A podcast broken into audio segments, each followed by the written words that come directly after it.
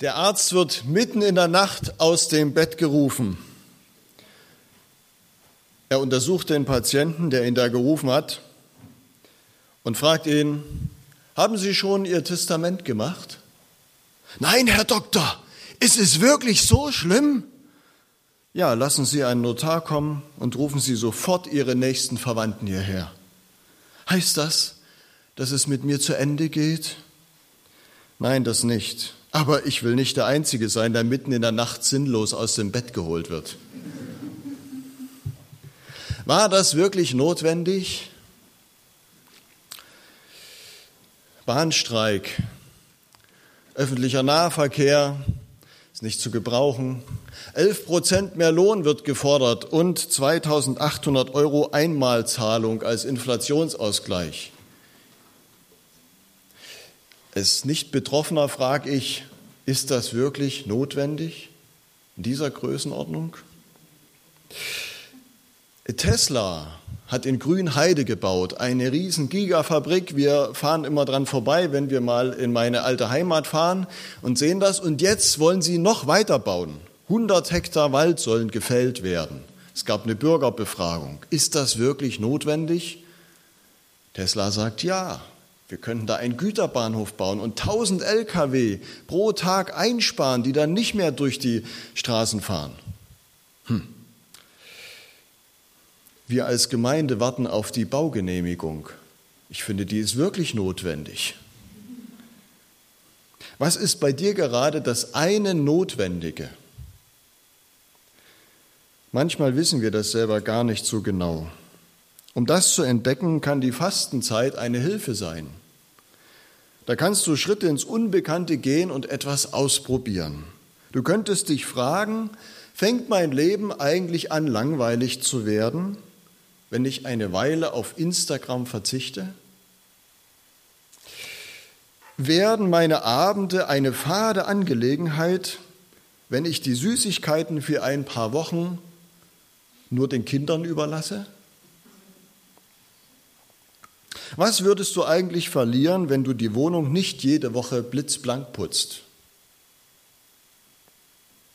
Und wenn du von deinen vielen Terminen in deinem Kalender jede Woche einen streichen müsstest, welcher wäre das? Die wichtigen, die dringenden und die vielen schönen Dinge können uns vom Leben abschneiden, vom Eigentlichen, vom Notwendigen was uns die Luft nimmt, was uns unser Leben raubt und uns langsam kaputt macht, das sind meistens gar nicht irgendwelche Sünden oder Süchte. Es ist der Alltag. Der Alltag mit seinen vielen unwichtigen und wichtigen Dingen, die versperren uns den Zugang zum Notwendigen, zu unserer Lebendigkeit, zum Frieden, zur Freiheit, zur Liebe.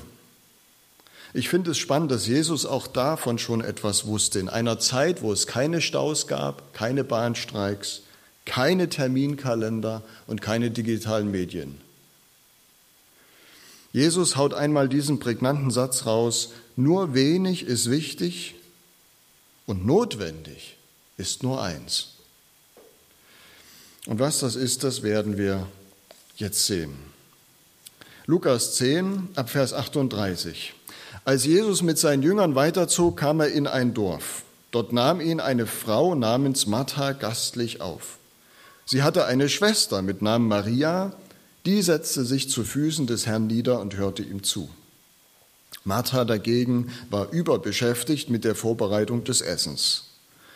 Schließlich trat Martha vor Jesus hin und sagte, Herr, kümmert es dich nicht, dass mich meine Schwester die ganze Arbeit allein tun lässt?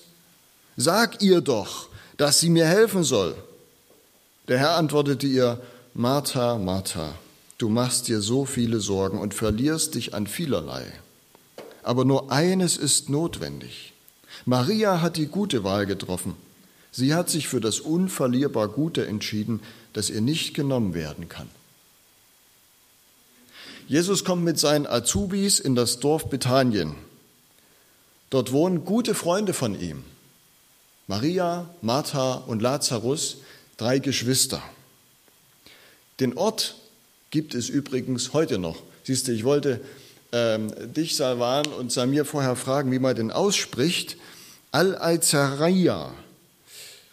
So kann ich das nur aussprechen, aber ich zeige euch das nachher mal. Zu Deutsch Ort des Lazarus. Drei Kilometer östlich von Jerusalem im Westjordanland. Und Jesus mochte die drei Geschwister sehr und er wäre gern hier bei ihnen zu Gast. Jesus liebte Martha und ihre Schwester und Lazarus, lesen wir in Johannes 11. Also Jesus hatte auch richtige Freunde, noch zusätzlich zu seinen Jüngern, mit denen er besonders verbunden war, die er sympathisch fand, deren Gegenwart er genoss. Martha nimmt den Freund Jesus in ihr Haus auf, und zwar nicht einfach so, sondern sehr gastlich. Martha, ihr Name bedeutet übrigens Chefin. Sie, das ist ein toller Name, oder? Martha, wo, wo sitzt du? Ach, die ist im Kindergottesdienst. Ja, da ist sie dort jetzt die Chefin. Also, sie hat das Haus in Schuss und die Bedürfnisse ihrer Gäste im Blick. Schön, dass du da bist, Jesus. Wie geht's dir? Empfängt sie ihn an der Tür. Ihr seid sicher hungrig. Nehmt schon mal Platz. Ich gehe dann schnell in die Küche. Und schon ist sie verschwunden. Damals verstand man noch was von Gastfreundschaft.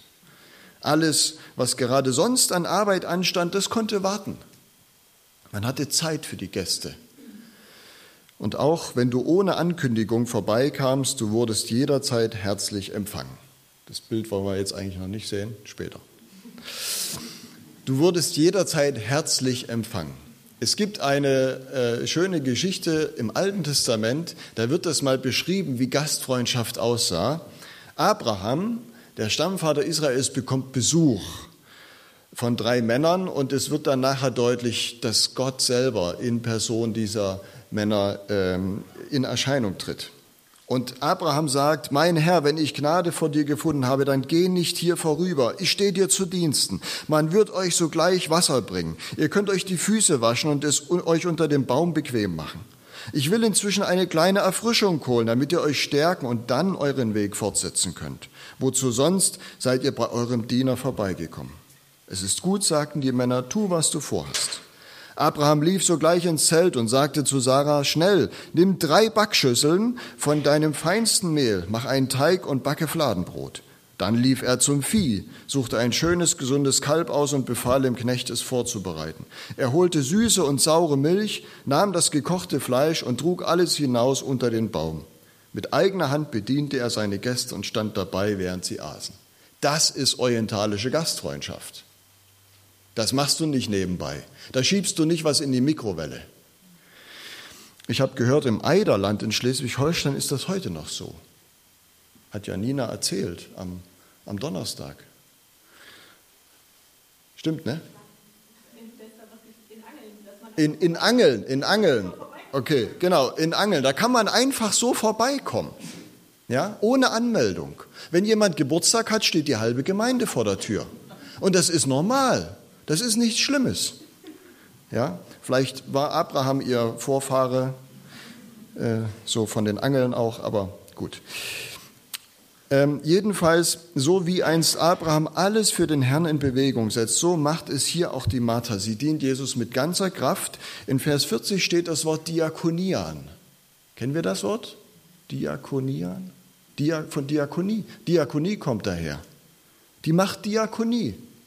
Sie gibt alles, was sie kann. Eigentlich ist Martha ein super Vorbild, finde ich. Ein super Vorbild, was Nächstenliebe betrifft. Jesus hatte direkt vorher, vor dieser Geschichte, das Gleichnis vom barmherzigen Samariter erzählt. Da ging es ja um die Frage, wer ist mein Nächster? Maria hatte die Geschichte nicht mit angehört. Sie lebte das einfach, das brauchte ihr niemand zu sagen. Ihr Nächster ist jetzt Jesus mit seinen Jüngern, also dient sie ihnen. Das ist doch logisch. Als Hausherrin ist es zudem sowieso ihre Aufgabe und es scheint auch ihre Begabung zu sein. Warum dann um alles in der Welt ist Marthas Diakonie und Gastfreundschaft ein Problem? Könnte es sein, dass auch ich gar nicht automatisch richtig liege, wenn ich etwas Wichtiges treu tue und vielleicht sogar gern und aufopfernd? ein beunruhigender Gedanke. Schauen wir uns aber vorher noch die andere Schwester an, die Maria. Maria freut sich genauso über den Besuch wie Martha. Nur sie tut dabei etwas ganz anderes, nämlich nichts. Und das ist überhaupt nicht lobenswert aus damaliger gesellschaftlicher Sicht. Im Gegensatz zu Martha kümmert sich Maria nicht um die Bedürfnisse ihrer Gäste. Von Gastfreundschaft und herzlichem Willkommen ist bei ihr wenig zu spüren. Sie denkt einfach nur an sich. Maria sitzt einfach zu Füßen Jesu und hört gespannt auf seine Worte vom Reich Gottes und von einem Leben mit Ewigkeitswert. Jemandem zu Füßen sitzen, das ist ein fester Begriff für Schüler eines Rabbi sein eines Meisters sein. Und das stand damals nur Männern zu. Deswegen ist das ja auch überhaupt kein Problem, dass der Bruder, der Lazarus, auch nicht mithilft, weil der darf zu, zu Füßen eines Rabbi sitzen. Er ist ein Mann. Maria schert sich aber darum überhaupt nicht. Maria sitzt, Maria hört, unerhört. Maria lauscht voller Erwartung auf jedes einzelne Wort, was Jesus spricht. Ist das so unterschiedliche Verhalten der Schwestern etwa eine Typfrage? Oft wurde das so gesehen. Naja, ich bin eben eine Martha, ich muss immer was zu tun haben. Oder das ist eben so eine verträumte Maria, die hängt immer ihren Gedanken nach. Ja, das stimmt. Wir sind sehr unterschiedlich veranlagt. Aber damit kann man sich auch gut rausreden ist halt nicht so mein Ding, mal mit anpacken oder in der Küche stehen und nach dem Gemeindekaffee mit abspülen, ist nicht so mein Ding. Ich unterhalte mich lieber mit Leuten. Oder Jesus, das ist nicht mein Ding, einfach so sitzen, einfach so durch den Wald schlendern, ruhig zuhören. Das entspricht eben nicht meiner Persönlichkeit. Zur Ruhe kommen, im Liegen und im Sitzen sinnvoll leben das erlaube ich mir höchstens mal im Urlaub. Für zwei Stunden, wenn ich gerade Kopfschmerzen habe. Martha, jetzt können wir das Bild sehen. Martha wuselt hektisch herum und sie ärgert sich über ihre Schwester. Ich finde das sehr schön, das Bild. Und sie wundert sich gleichzeitig über die Gleichgültigkeit Jesu. Sie spricht Jesus an, stellt ihn zur Rede, liegt dir nichts daran, dass mich meine Schwester allein dienen lässt? Wisst ihr, ich kann die Martha so gut verstehen. Die hat ein Gefühl für das, was jetzt einfach dran ist, was zu tun ist. Und sie fühlt sich nicht gesehen. Ungerecht ist das. Ich muss da denken an äh, Situationen äh, vor einigen Jahren. Wir hatten immer wieder FSJler, äh, die, also junge Leute, die freiwilliges soziales Jahr gemacht haben, in Güstrow beim Leuchtturm. Die kamen frisch von der Schule. Manche, die konnten anpacken und andere, ich denke da gerade an zwei, die waren auch noch gleichzeitig da, die haben ständig Lobpreis gemacht. Und die Küche sah aus wie Sau. Das hat mich vielleicht aufgeregt. Ja, und ich habe alleine die Stühle gestellt für den Gottesdienst, während die da irgendwie rumgedaddelt haben. Boah, und die haben das noch nicht mal eingesehen. Also ich kann das so gut verstehen. Wenn alle nur kommen und sich bedienen lassen, Jesus kümmert dich das gar nicht, dass mich meine Geschwister hier im Stich lassen?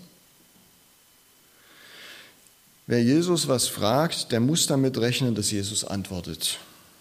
Und diese Antwort kann auch völlig anders ausfallen als erwartet. Er gibt hier kein tröstendes Wort, wie wir das von Jesus immer so gerne hören. Nein, Jesus rückt zurecht. Und zwar rückt er nicht die scheinbar faule Maria zurecht, sondern die fleißige Martha. Und das macht Jesus oft gerne dort, wo Menschen etwas besonders gut meinen, dass er Menschen zurechtrückt. Oder wo Menschen einen ihrer Meinung nach richtig klugen und vernünftigen Vorschlag machen. Da kommt Jesus mit einem Stoppschild oder sagt, nee, du, da geht's lang. Ich denke an die Speisung der 5000. 5000 Menschen, also äh, Männer und dazu noch Frauen und Kinder sind versammelt, hören den ganzen Tag lang Predigten von Jesus und es wird abends und die müssen eigentlich nach Hause gehen, die haben alle Hunger und die Jünger machen den klugen Vorschlag, Jesus, jetzt beenden wir die Konferenz, lass die Leute nach Hause gehen, denn versorgen könnten wir die eh nicht. Die sollen lieber in die umliegenden Höfe gehen, wo sie sich was zu essen kaufen können. Ist doch klug, ist doch logisch. Jesus sagt, nee, gebt ihr ihnen zu essen. Völlig verrückt. Oder Jesus kündigt seinen Leidensweg an, dass er sterben wird am Kreuz. Und Petrus sagt, Jesus, das passiert, das soll dir ja nicht passieren. Das ist doch, ist doch, ist doch dumm, das ist doch blöd, da scheiterst du doch. Und Jesus sagt zu Petrus, hinter mich. Das ist äh, Verführung. Hinter mich, du Satan, nennt er ihn sogar. Also immer wieder haben wir das in der Bibel, dass Jesus eine Antwort gibt, die wir überhaupt nicht erwarten und an der wir erstmal zu schlucken haben wo wir erstmal was verdauen müssen. Martha meint es so gut und es ist auch gut, was sie tut. Und es ist bestimmt auch lecker, was sie da auftischt. Was also ist das Problem? Das Problem ist, sie verpasst gerade das Beste. Das Beste, was Martha und Maria in ihrem Haus passieren konnte, war, Gott war in Jesus Christus zu ihnen gekommen, auf Besuch ganz persönlich. Er ist da. Er spricht zu ihnen Worte aus der Ewigkeit. Er malt ihnen Gottes zukünftiges Reich vor Augen. Er spricht von Neuanfang, von Befreiung und Vergebung. Und die Jünger sitzen mit offenen Lauschern und offenen Mündern zu seinen Füßen. Die Arbeit, der Dienst, das ist in Jesu Augen nichts Verkehrtes aber dass die wichtige Arbeit, die Martha vom notwendigen Wort abhalten kann, das ist verkehrt. Martha, Martha, du machst dir viel zu schaffen, sagt Jesus. Wörtlich heißt es, du wirst hin und her gezogen, hin und her gerissen. Du wirst voll in Anspruch genommen. Du wirst abgelenkt. Das steckt hinter diesem Ausdruck. Durch wie viel Schönes und auch Wichtiges werden wir doch völlig in Anspruch genommen, hin und her gerissen, total abgelenkt. Was ist es bei dir? Der Druck, der auf den meisten von uns lastet, scheint täglich größer zu werden. Alle wollen was von dir. Dein Partner, die Familie, der Beruf, Du sollst dich um deine Gesundheit sorgen, um die Rente und um den richtigen Energieanbieter. Tausend Tarife, Verträge, Sonderangebote. Und Freundin Claudia hat dir schon fünf WhatsApp geschrieben. Sie wartet nun schon seit einer geschlagenen Stunde auf eine Antwort. Überall Erwartung. Und ganz ohne geht's ja auch nicht, sonst müsstest du völlig aussteigen aus dieser Welt. Aber wenn wir nur noch Erwartung erfüllen, fühlen wir uns ausgenutzt und werden bitter. Haben wir irgendwann so ein Gesicht. Wir brauchen die heilige Zeit, wo wir das Gefühl haben, die gehört jetzt mir. Da kann ich aufatmen. Heilige Zeit. Heilig ist das, was der Welt entzogen ist, worüber, nie, worüber niemand verfügt. Nur das Heilige vermag zu heilen, hat man in der alten Kirche gesagt. Wir sind aber so völlig in Anspruch genommen, dass gar kein Platz mehr ist, um die Begegnung mit Gott irgendwo unterzubringen. Und wenn wir mal doch die Zeit haben, dann ist uns nicht danach, weil wir die Ruhe und das Hören verlernt haben. Wir sind eine Generation von Berieselten und Beduselten, eine Generation von Beschäftigten und Gestressten und deshalb blind und taub für Gottes Wirklichkeit geworden. Martha war in ihrem guten Dienst gefangen. Es war ein sinnvoller Dienst.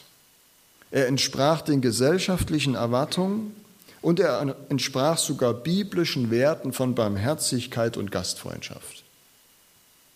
Aber ihr Dienst versperrte ihr den Weg für das einzig Notwendige, für das Hören und für das Empfangen bei Jesus, für das Auftanken an der Quelle des Lebens. Nur wenig ist wichtig und notwendig, nur eins. Das, was Martha tut, ist wichtig. Keine Frage. Das, was Maria tut, ist notwendig. Nicht unser Tun bringt uns, was wir brauchen, sondern unser Empfang. Ich finde, ein gutes Bild dafür sind die Bläser.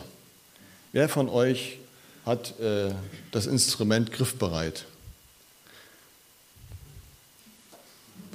Elias, spiel uns doch mal bitte einen Ton in mittlerer Lautstärke. So lange wie du kannst.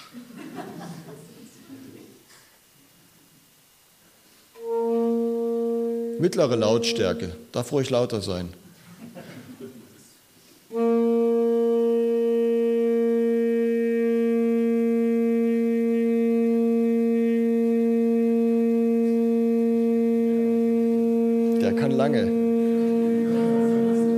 Falschen ausgesucht.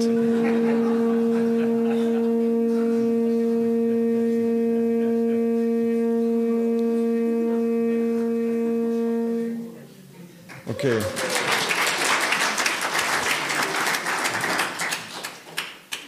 Und den nächsten Ton, den kannst du erst spielen, wenn du was gemacht hast?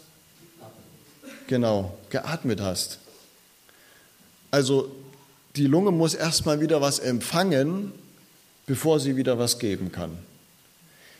Das, das ist überall so, das ist der Rhythmus des Lebens, dass wir erst empfangen und dann etwas geben können. Das geht gar nicht anders. Bei den Bläsern kann man das wunderbar sehen. Nicht unser Tun bringt uns, was wir brauchen, sondern unser Empfangen. Und die erste Frage ist, möchte ich gerne wieder empfangen? Möchte ich das? Nicht bin ich bereit, hier und da wieder mitzumachen, sondern was will Jesus mir geben? Kann es sein, dass wir als Christen und als Suchende erstmal mit ganz leeren Händen zu Jesus kommen müssen. Die Benediktiner haben den alten Wahlspruch beten und arbeiten, parallel zu einatmen und ausatmen. Beten und arbeiten.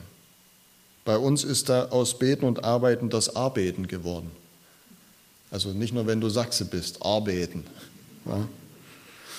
Wir möchten gerne Gott dienen oder zumindest Menschen, für Menschen auch da sein, aber zuerst möchte er uns dienen. Das heißt Gottesdienst. Bevor wir loslegen mit Gemeindebau, ist es dran, dass wir uns Jesus zu Füßen setzen und empfangen. Gemeindebau und Gemeindeanbau ist wichtig, aber auf Jesus hören ist notwendig und das ist mehr. Ich gebe zu, in diesem Punkt habe ich selber meine Schwierigkeiten. Auch in stillen Zeiten am Morgen kann ich oft kaum die Geduld für ein Wort Gottes aufbringen. Hättet ihr vielleicht nicht gedacht von eurem Pastor. Und ich habe ja das Privileg, dass ich mir vormittags mehr Zeit nehmen kann als die meisten anderen hier, weil ich oft bis spät abends arbeite. Und bei einem Spaziergang komme ich dann doch manchmal dazu, dass die Unruhe schwindet und Gott sich irgendwie bemerkbar machen kann. Mancher, der auch Probleme hatte, einfach die Bibel aufzuschlagen, hat andere Hilfen entdeckt. Henry Nguyen, ein gefragter Seelsorger, der hat Folgendes erlebt. Er war eine Zeit lang völlig einsam und unruhig und verängstigt und hat dann das Bild Rembrandts entdeckt, die Rückkehr des verlorenen Sohnes. Das können wir jetzt mal sehen vielleicht. Und er ist extra nach St. Petersburg gefahren, wo das in der Nationalgalerie hängt, dieses Bild.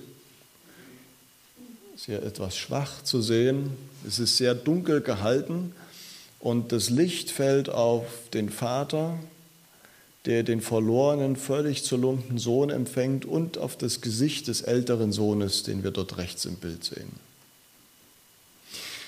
Und dieses Bild hat Henry Nguyen einfach auf sich wirken lassen. Stundenlang vor diesem großen Bild gesessen in diesem Museum und hat es auf sich wirken lassen.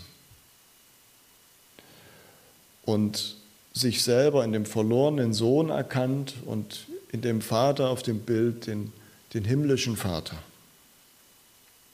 Und dann schreibt er in sein Tagebuch, Rembrandts Umarmung hatte sich meiner Seele viel tiefer eingeprägt als jeder andere vorübergehende Trost und Zuspruch.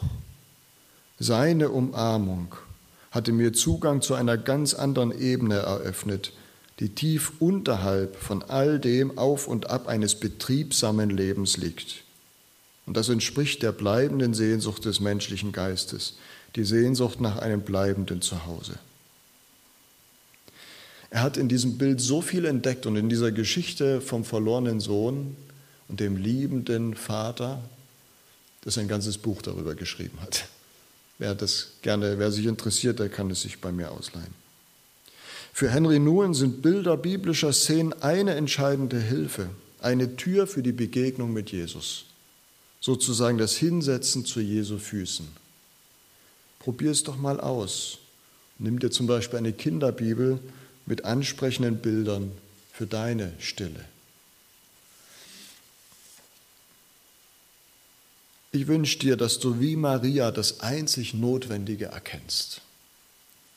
Und wenn uns das so schwer fällt wie der Martha, dann darf dich Jesus hoffentlich deutlich darauf hinweisen. Er will dir dazu helfen, dass du wieder hören kannst. Die größte Freude, die du machen kannst, ist seinen Worten lauschen. Und zwar ganz ohne Nützlichkeitsdenken. Mir geht es oft so, dass ich gleich wieder mit so einem Nützlichkeitsdenken im Kopf zuhöre. Was habe ich heute gelernt? Was war neu für mich? Was fand ich spannend? Was will ich mir merken? Aber ich denke, das ist nicht das Eigentliche. Denn wer geht so in ein Treffen mit seinem besten Freund? Hoffentlich erzählt er heute etwas Neues. Hoffentlich was Spannendes, was mir zum Leben hilft. Hoffentlich kann ich mir das gut merken. Macht doch keiner, oder? Wenn ihr euch nachher heute zum Kaffee trinken trefft mit jemandem? Ich glaube nicht. Nein, da geht es darum, dass wir einfach da sind. Wir hören einfach einander zu, weil uns interessiert, was der andere auf dem Herzen hat. Da lachen wir zusammen. Auch wenn das nicht gerade der neueste Witz war, sondern wir uns den schon zum zehnten Mal gegenseitig erzählt haben. Da schweigen wir miteinander, schauen gemeinsam in den Sonnenuntergang oder ins Bierglas. Wir sind einfach nur zusammen. Die gemeinsame Zeit verwandelt und stärkt uns. Hier kann ich einfach sein ohne Ansprüche und ohne Erwartungen. Das ist heilsame Zeit. Wie viel mehr ist Zeit mit Gott heilsame Zeit? Jesus verteidigt Maria gegen die Erwartungen der Gesellschaft. Frauen dürfen nicht Jüngerin sein und zu Füßen eines Meisters sitzen. Doch, bei mir darfst du. Jesus verteidigt Maria auch gegen die Erwartungen ihrer Familie.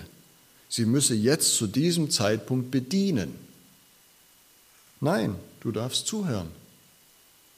Was sagen die Leute? Diese Frage hat bei Jesus keinen Zutritt. Was sagen die Leute? Hat bei Jesus keinen Zutritt in seinem heiligen Raum. Und in diesem heiligen Raum müssen wir immer wieder eintreten. So können wir heil werden. Paulus schreibt einmal, das ist der Wille Gottes, eure Heiligung. Heilig ist das, was Gott gehört, was nicht den Erwartungen der Menschen gehört, sondern nur Gott. Und wie geht das? Heiligung, wie kann ich das erleben? Heiligung, griechisch Hagiasmos, ich lege mich in das Heile. Ich lege mich in die Sonne, lass mich bescheinen und wärmen. Das ist Heiligung. Die Sonne, das ist das Leben, das ist Jesus. Ihr Lieben, was ist wirklich notwendig heute in dem Trubel und den Anforderungen? Auf die Stimme hören, die dich beim Namen ruft. Zu Jesu Füßen ruhen, bei ihm Atem holen, Worte aus der Ewigkeit aufnehmen, das ist wirklich notwendig. Wer sich nun Sorgen macht, das könnte zu einem passiven Konsumchristentum führen, er darf wissen, bei Maria war das nicht der Fall. Ich bin tief davon überzeugt, wer nicht nur mit halbem Ohr auf Jesus hört, sondern mit dem Herzen, der wird früher oder später sehr aktiv. Aber auch wieder anders als von allen erwartet. Maria salbte Jesus später die Füße mit kostbarem Duftöl. Dieses Öl hatte den Wert eines Kleinwagens zehn Monatsgehälter. Aber auch dafür fing sie sich natürlich wieder Kritik ein.